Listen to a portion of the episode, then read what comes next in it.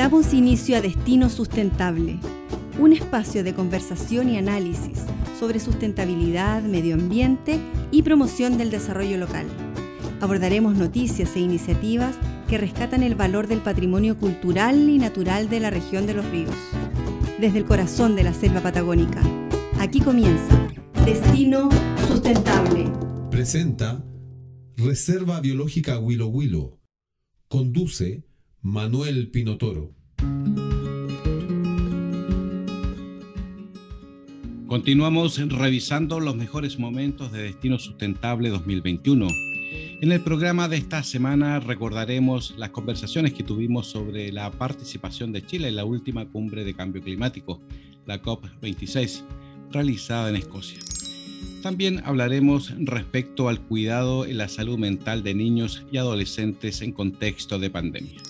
Y finalmente, recordaremos el proyecto Ecoturismo con Lupa en áreas silvestres protegidas de Aysén de la Universidad Austral de Chile.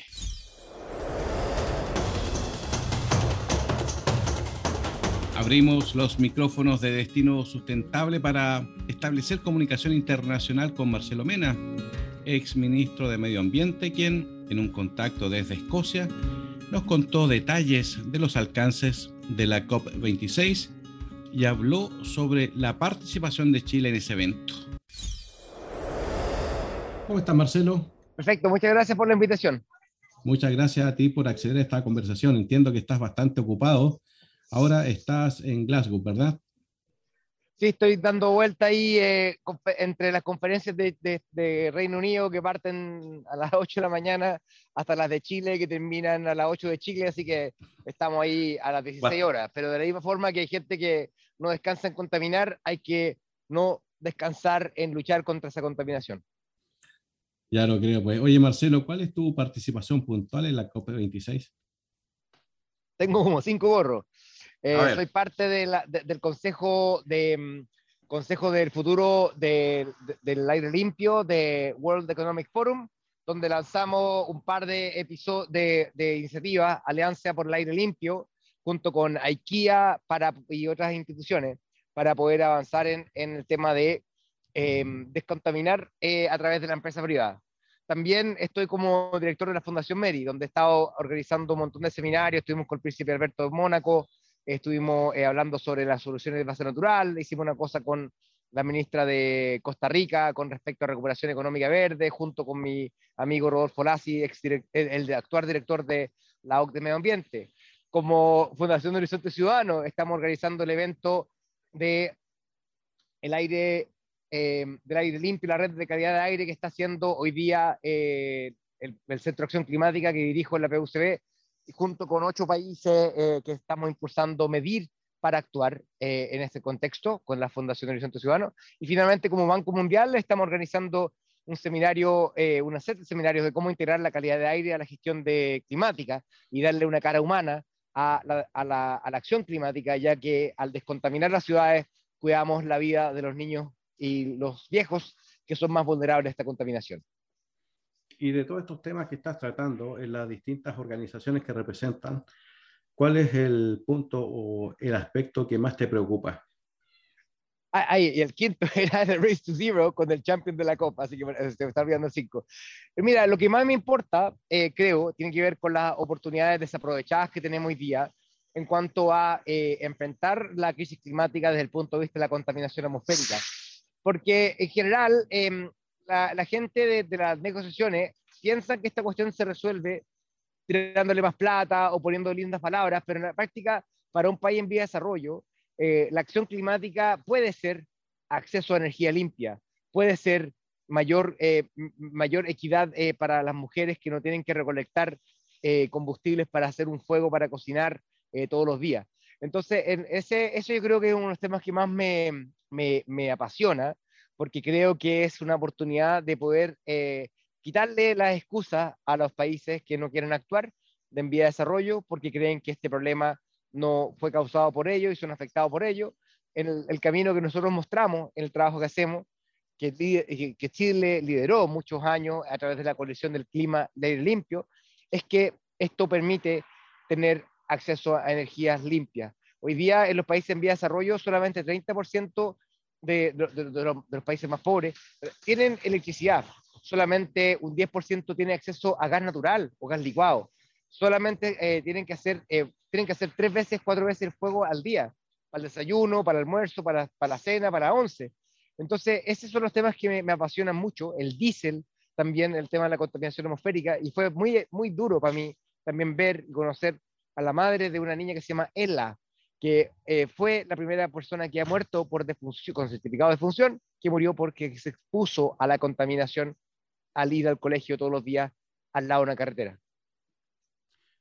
Qué dramático. Oye, Marcelo, y en términos concretos, ¿qué está haciendo Chile para reducir sus propias emisiones de gases de efecto invernadero? Mira, el, yo siempre soy em, justo, trato de hacerlo justo. Yo tengo enorme aprecio el esfuerzo de los ministros de Medio Ambiente, como la misma ministra Schmidt, porque ella es Grillo dentro de un gabinete que muchas veces siente que, hay, que estas cosas no hay que hacerlas. Entonces, por lo tanto, ella, al igual que con mi gestión, pudimos darle una relevancia al tema ambiental importante y pudimos tener eh, este, en esta COP en la entrega de la estrategia a largo plazo de mitigación de Chile, con metas sectoriales. A cada sector se le asigna cuánto tiene que reducir. Ahora ya no, no una cosa general, es una cosa de la cual le ponemos el peso de las acciones a los sectores. Y eso es un tremendo avance. Eh, pero, eh, como hay que ser justo, el próximo año, eh, gran parte de las medidas que están anunciadas de, este, de, esto que vamos a hacer para descarbonizar, tiene mucho menos financiamiento que el año anterior. Entonces, en el presente no, no, no tenemos la urgencia que decimos los discursos que tenemos para el futuro.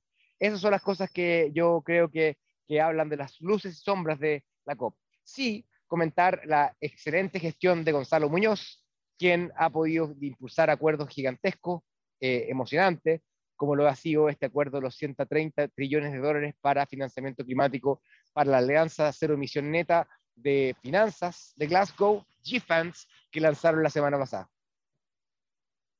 Ahora, más allá de la postura gubernamental, eh, ¿cuáles son las expectativas, crees tú, de Chile?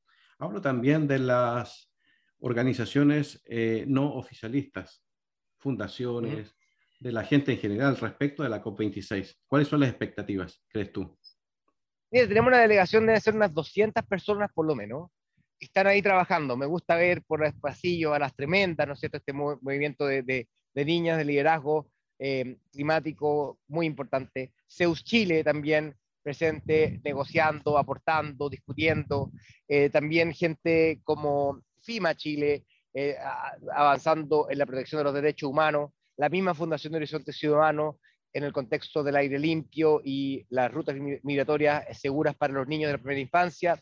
Y finalmente la Fundación Mary, con que trabajo, que está presente el pabellón de la ciencia, haciendo eh, paneles que permiten valorar eh, lo que es la protección de la naturaleza eh, para poder fomentar acción climática mayor.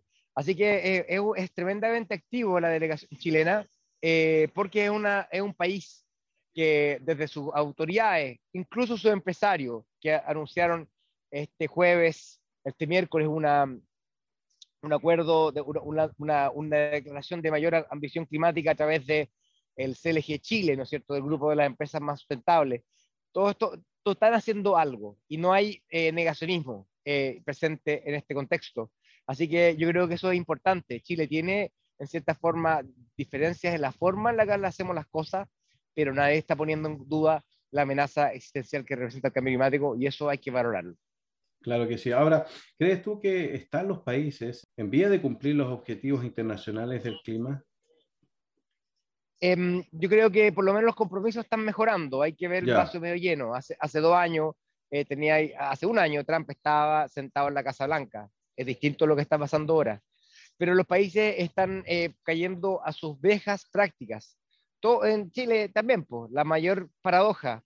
Eh, en el puerto San Antonio, cerrado por marejadas, que son más frecuentes por el cambio climático, y no podían recalar los autos que habían comprado las personas un alza 6% de la venta automóviles, 40% de estos 4x4, que no digamos que sean de subsistencia ese tipo de automóvil.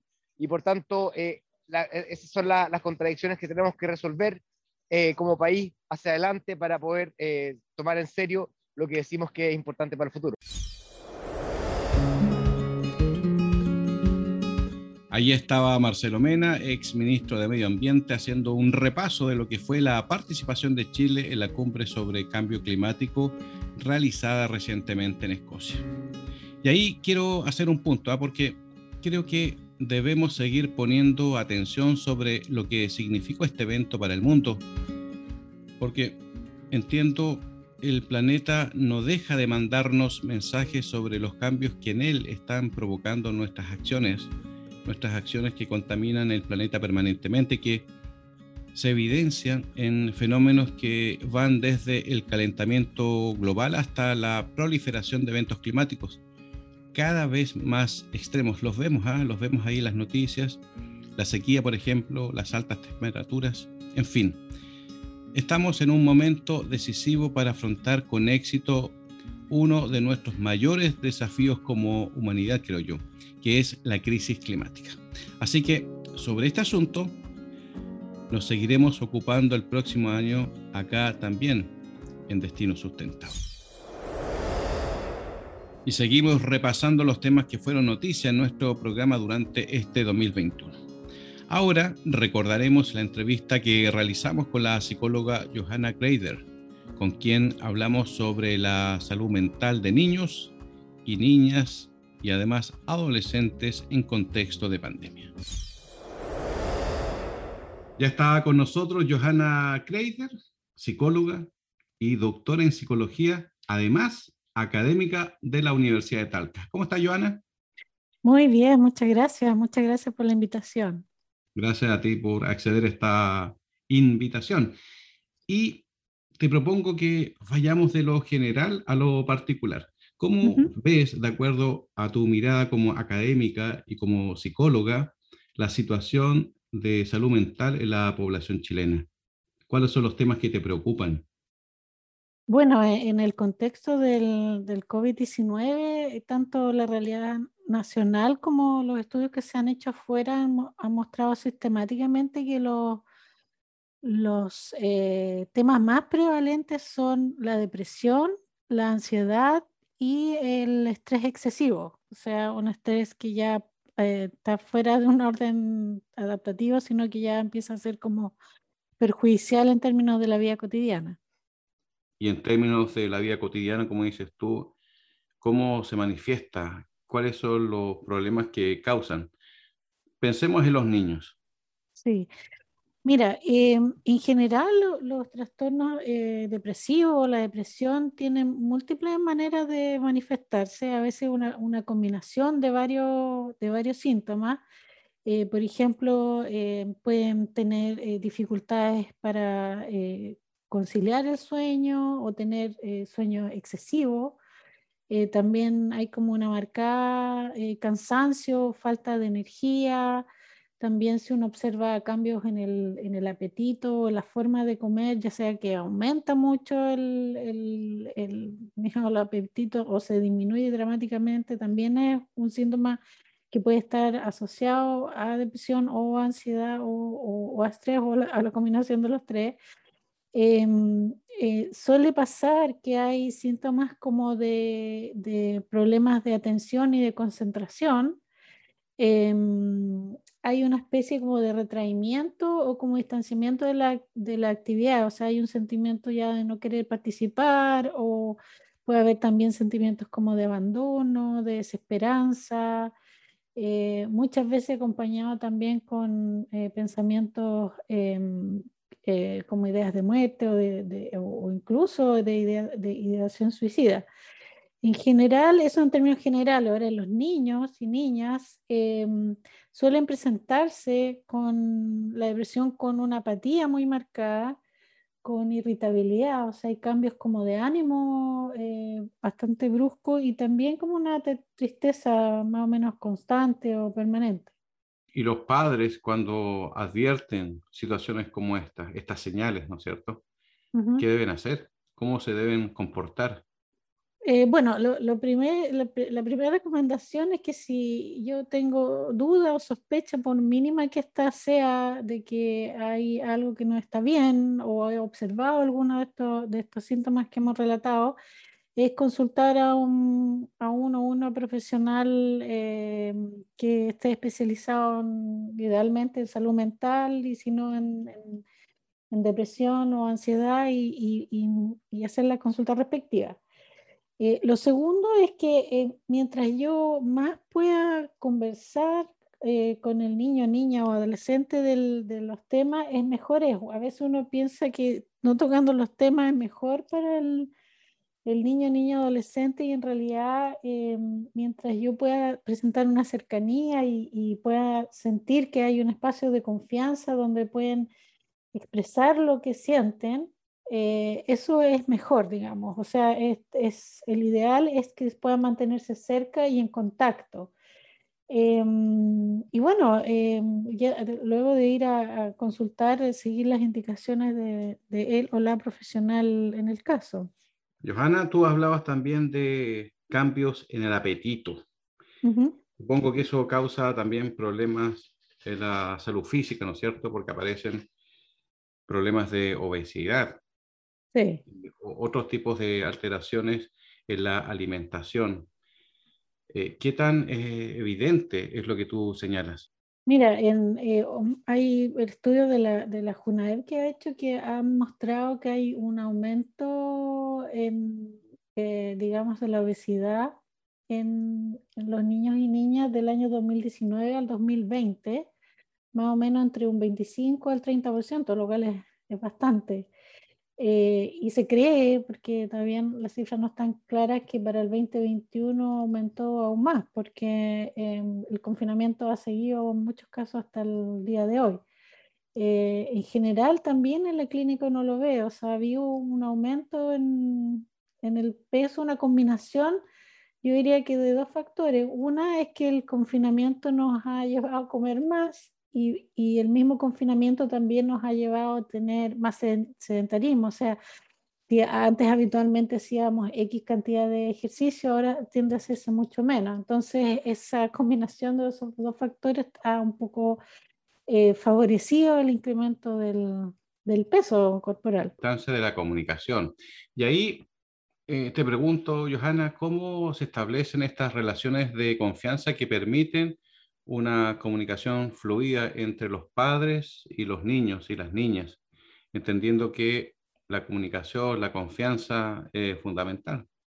Claro, eh, bueno, lo, primero es establecer eh, instancias juntos eh, y también en un diálogo que sea según cada grupo etario, ¿no es cierto? Por ejemplo, si es un niño o niña que todavía no desarrolla el lenguaje o el lenguaje no está tan desarrollado, yo sí lo puedo desarrollar a través de actividades más acorde con su edad o cómo él, está, él o ella se está comunicando. Por ejemplo, con dibujos o actividades creativas, eh, eh, eh, etcétera, ¿no es cierto? Y a medida que va aumentando la edad, también yo puedo ir adecuando mi interacción con ese niño, niña o adolescente según, según cada, mm, eh, digamos, rango, rango etario. Em, en general, em, los puntos de encuentro son cuando yo genero instancias o actividades en conjunto. La actividad es la que da como genera un ambiente propicio para poder establecer un diálogo y poder establecer eh, actividades mm, de, o sea, generar el espacio para que esa confianza se, se desarrolle o se despliegue. Eh, si yo nunca tengo actividad en conjunto, hay, hay, distintas formas, ¿no es cierto? Hay papás, por ejemplo, que no sé, la 11 es el momento importante y es en la 11 eh, juegan algún juego después que terminan a tomar 11, no sé. Eh, o puede ser que sea incluso a lo mejor algo tan trivial como ver una teleserie y a raíz de la teleserie yo voy generando instancias de conversación, voy comentando la teleserie, yo, y eso va generando un espacio donde el otro se siente incorporado y, al sentirse incorporado se genera un ambiente donde yo no soy un extraño, sino que soy parte de, ¿no es cierto?, de, de un mismo, de una misma instancia. Conversábamos con la psicóloga Johanna Kreider, académica de la Universidad de Talca, quien recomendaba crear instancias de conversación con los hijos a fin de evitar, claro, eh, problemas que puedan comprometer la salud mental de niños, niñas y adolescentes en pandemia. Seguimos escuchando Destino Sustentable. Presenta Reserva Biológica Willow Willow. Finalmente recordaremos el proyecto Ecoturismo con Lupa en áreas silvestres protegidas de Aysén de la Universidad Austral de Chile. Se trata de un proyecto bien interesante porque esta iniciativa se adentra en el microbosque de la región de Aysén. Escuchemos. Ya estamos en línea con Viviana Pizarro Varas. Ella es directora del proyecto Ecoturismo con Lupa en áreas silvestres protegidas de Aysén de la Universidad Austral de Chile. ¿Cómo estás, Viviana? Hola, Manuel. Muy bien. Gracias. Gracias por la invitación. También un saludo a todos quienes nos están escuchando. Gracias a ti, Viviana, por participar de esta entrevista. Además, se suma a esta conversación Mireya Azócar. Ella es guardaparque de la Reserva Nacional Coyhaique. ¿Cómo estás, Mireya? Hola, Manuel, ¿cómo estás? Hola, Vivi. ¿Cómo están? Por acá bien nosotros, así que con un hermoso bueno. de Patagonia. Tú dices por acá, ¿en qué parte estás tú? Coyhaique. ¿Y, ¿Y en tu caso, Viviana? También en Coyhaique. Está un lindo día aquí en Patagonia. Maravilloso. Viviana, vamos al punto que nos convoca. ¿En qué consiste este proyecto? Bueno, este proyecto, Manuel, es una iniciativa, un proyecto FIC, que nos adjudicamos un grupo de profesionales del Campus Patagonia de la Universidad Austral de Chile. Y, Cuando tú dices eh, FIC, eh, te refieres al financiamiento. Sí, sí, a un proyecto, eh, fondos de innovación para la competitividad. Son fondos regionales de acá de la región de Y em, buscamos con este proyecto eh, generar nuevas alternativas de turismo eh, basadas en, en, los recursos naturales, en este caso en la observación y el conocimiento y también valoración del microbosque. ¿Y en qué áreas silvestres protegidas de Aysén se están enfocando? Este es un proyecto piloto que ahora estamos eh, probando en el Parque Nacional Queulat que es, un, es el, el, área silvestre protegida de la región de Aysén más visitada, que ha superado su capacidad de carga en, en, en, gran medida. Entonces, eh, esta alternativa además busca entregar otras opciones a, a los visitantes dentro de la del mismo parque nacional, pero en senderos que son menos visitados. Entonces también tiene ese doble propósito de, descomprimir un poco eh, la alta carga que tiene, que tiene esta unidad. Porque ahí eh, las principales visitas se dan a los ventisqueros, ahí en la zona, ¿verdad? Exactamente, al sector de, de ventisqueros. ¿Y cómo podrías describir esos microbosques? Pensemos en nuestra audiencia, que nos está viendo, que nos está escuchando y que es necesario visualizar, hacerse una idea de cómo funcionan, cómo son estos microbosques. Bueno, el, el, concepto de microbosque es, una metáfora para eh, poder eh, referirse a todos los microorganismos que viven dentro de los bosques, que, no son, que, son perceptibles eh, a los humanos, que los podemos ver, pero que tenemos que hacer, digamos, un gran esfuerzo para poder mirarlos. O sea, y de, nos referimos a los insectos, por ejemplo, a los musgos, a los briófitos, también a los, a los hongos, eh, los líquenes, por ejemplo, son pequeños organismos que viven dentro de los bosques y que muchas veces pasan desapercibidos, porque uno camina por un bosque y por lo general eh, observa o se maravilla con los árboles, los arbustos, flores, em, animales mucho más grandes o las aves, por ejemplo, que son mucho más visibles. Y en tu caso, Mireya Zócar, en tu condición de guardaparque de la Reserva Nacional Coyhaique, ¿cuál es tu participación en este proyecto? Bueno, yo estoy eh, como alumna, fui alumna de, este proyecto y fue una experiencia chuta, súper bonita porque abrir los ojos no solamente están ver árboles, con los guardaparques siempre hacemos mucha educación ambiental, pero dirigida más a lo, a lo que uno, el ojo tiene más visible. Eh, los pájaros, las aves, todo lo que es árboles, eh, herbáceas, y abrir este campo es una tremenda oportunidad para mí, que yo hago educación ambiental aquí, sobre todo a niños, pero también una oportunidad para podérselos hacer a personas que no tienen mucha movilidad o, o una discapacidad. Tú tienes en un pequeño metro cuadrado un mundo que mostrar. Entonces eso para nosotros fue, fue fascinante en este curso, tener muchas más herramientas para poder transmitir a las personas que llegan aquí. Y de ella y esas personas, ¿cómo toman lo que ustedes les presentan, especialmente los niños? ¿Son receptivos? ¿Les gusta? Hoy sí, mira, nosotros lo que, la, uno de, de los módulos que hubo son los macroinvertebrados de agua dulce. Y nosotros eh, todos los años, lo, para el Día Mundial de, de los Humedales, que es un 2 de febrero, invitamos a grupos a realizar este, este, esta actividad y tomamos eh, el agua de las lagunas y en ella está llena de, de, macroinvertebrados. Entonces, en mis tiempos, antaño, los niños hoy día están con otra mirada. Yo antes tú me mostrabas esa agua llena de, de bichos y yo te hubiese dicho, ¿es agua dulce o es agua limpia? Yo te hubiese dicho en mis tiempos, agua sucia. No, no es agua limpia. Entonces los niños yo les, mostrábamos muchas de, de estas bandejas llenas de bichas, de agua que ellos mismos iban a sacar de las lagunas. Y yo les decía, ¿es agua limpia o agua sucia? Agua limpia, pues tía me decía, porque todavía viven macro invertebrados dentro de ella, hay insectos de ella, dentro de ella. Entonces la mirada de los niños eh, hoy en día para los guardaparques es mucho más fácil llegar a ellos vienen con este chip los chiquitos hoy en día. Mucho Una nueva mirada. Exactamente. Viviana, ¿y cuál es la importancia de los microbosques y el trabajo que se está haciendo para fomentar su protección? Bueno, los microbosques en general, las especies que los componen tienen eh, real importancia ecosistémica, son, eh, sustentan muchos de ellos la vida en el planeta. Mire, ella se refería a los macroinvertebrados, por ejemplo, que son filtradores, que reincorporan materia orgánica, eh, dejan también agua disponible.